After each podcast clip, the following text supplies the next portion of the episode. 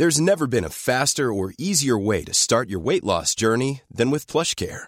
PlushCare accepts most insurance plans and gives you online access to board-certified physicians who can prescribe FDA-approved weight loss medications like Wigovi and Zepbound for those who qualify. Take charge of your health and speak with a board-certified physician about a weight loss plan that's right for you. Get started today at plushcare.com slash weight loss. That's plushcare.com slash weight loss. plushcare.com slash weight loss. Cuando comience el ataque zombie, no lo dudes. Usa una bicicleta. Evita el riesgo de, de que tu auto se quede sin combustible o atascado en una ruta llena de autos abandonados. O peor, con zombies adentro. Y es mejor que ir a pie, porque no te expones a que un zombie te agarre el tobillo. Si el ataque es de máquinas y robots, sigue siendo válido, siempre que la bicicleta no use electricidad. Este es el capítulo Lo bueno si breve se lee del libro Soy Solo. Más información en soysolo.com.ar. En The Zombie Survival Guide de Max Brooks, aprendí también algo más importante que lo anterior. Con inteligencia y pasión, se puede publicar un libro sobre cualquier cosa. Cada vez que voy a una librería veo que también sin inteligencia. Y sin pasión. La venganza de los nerds. Mi primer libro no llegó a las librerías. Bueno, en realidad sí llegó, pero fue como si no hubiera pasado. Nadie lo vio. Estaba de vacaciones con mi familia en Bariloche en 2012, cuando dije, listo, lo publico. Hacía ya dos años que le daba vueltas.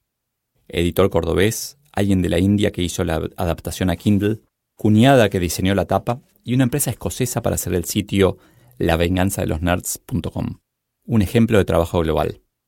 Después de registrar legalmente el material, me contacté con las tres editoriales principales. Una me dijo que podrían publicar el libro si fuera más largo, dos años después. No me interesaba. Para incorporar contenido tendría que inventar. Me parecía una falta de respeto. Además, dos años era muchísimo. De otra editorial me dijeron que estaba bueno, pero que no tenían dónde publicarlo. La tercera no me respondió. Un rechazo puede confirmar el camino correcto. Mi primer libro era como un hijo. Perfecto. Iba a ayudar a muchos. Era el que me hubiese gustado que me dieran a mis 15 años. Pero las editoriales no lo entendieron. Decidí publicar igual. Santi, uno de los pocos autores locales que respeto tanto por la pasión como por el libro que publicó, me diría lo mismo que sentí yo. El esfuerzo fue gigante, pero no me dio el placer que esperaba. Perdí todo. Presenté La venganza de los nerds en la Feria del Libro de Buenos Aires de 2013. 100% financiado por mí. Estaba súper orgulloso, seguro de que sería un éxito. Éramos seis, cinco personas en el auditorio, unas 80 sillas y yo. Por suerte, ya había pasado esa vergüenza muchas veces. Compré al menos tres ejemplares. Era raro, pero en cada librería que preguntaba por el libro me contestaban, sos el autor, ¿no? Sí. Si estaba, lo encontrábamos en autoayuda. Sí, autoayuda. Hay dos tipos de libros, los bestsellers y los que solo compra su autor, sin término medio. Publicar en papel es como jugar a la lotería. Uno va a ganar muchísimo y muchísimos van a perder su apuesta. Tenés que escribir un libro. Muchos lectores de LinkedIn me decían que tengo que publicar un libro. Hasta me lo propusieron de una editorial grande. Expertos en marketing de oradores insistieron, si publicas un libro vas a ser más reconocido. Voy a la librería y veo la góndola de libros de amigos de Leo, y me tienta. Imagina un mundo en donde cada uno de que le dicen tenés que escribir un libro lo escribe. Así, mes a mes, vemos en las librerías Charles Ingalls, Ned Flanders y el liderazgo de la otra mejilla. Ma Management, gerencia como mi vieja. O las siete enseñanzas de Pokémon Go sobre liderazgo estadísticamente ya empiezan a agotarse los títulos de libros. Escribir un libro es un objetivo mediocre. Lo importante es la idea, el fondo, no la forma. Me hace acordar a los líderes que no lideran, los emprendedores que no emprenden o los políticos cuyo objetivo es hacer carrera política y no mejorar la vida de la gente. Resumir es un arte. Cuando alguien empezaba a trabajar conmigo recibía, en la primera reunión, un resumen de ocho páginas del libro Los primeros 90 días, imprescindible para quien había sido promovido. Lo interesante es que nunca vi el libro y menos lo leí. Estuve suscrito a un servicio de resúmenes de libros de negocio durante años. ¿Para qué escribir un libro si con ocho páginas alcanza? Me imagino la situación. El escritor tiene una idea, lo expande con algunos ejemplos y llega a ocho páginas. Después lo convierte en un libro de 250.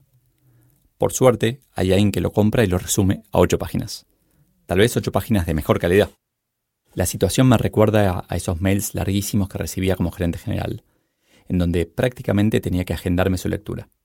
Así, siempre preferí trabajar con líderes más concretos y efectivos con su mensaje.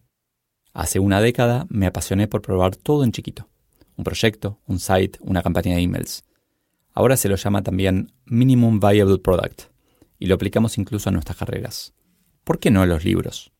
Publica responsablemente. Momento nerd. Mis artículos en LinkedIn tienen mil palabras, seis mil caracteres, unas 12 horas de trabajo en promedio. Aplico un método que llamo Netflix, para que no lo puedan soltar. Estoy súper orgulloso de lo que estoy haciendo. Respetando mis valores, transmito lo que aprendí y recibo feedback confirmando que ayudo a otros. Lo único que pido a cambio es que compartan los artículos. Compartir las ideas las fortalece. En el camino voy mejorando. Descubrí qué temas agregan más valor, cómo hacer interesantes los más ásperos y de qué manera contar una historia. Sobre todo me esfuerzo para que nada sobre. Hagamos un favor a los lectores, escribamos menos y mejor. ¿Será que todos los que publicaron están convencidos de que el mundo iba a ser mejor por su libro? Las ideas no se queman a 451 grados Fahrenheit. Los libros sí.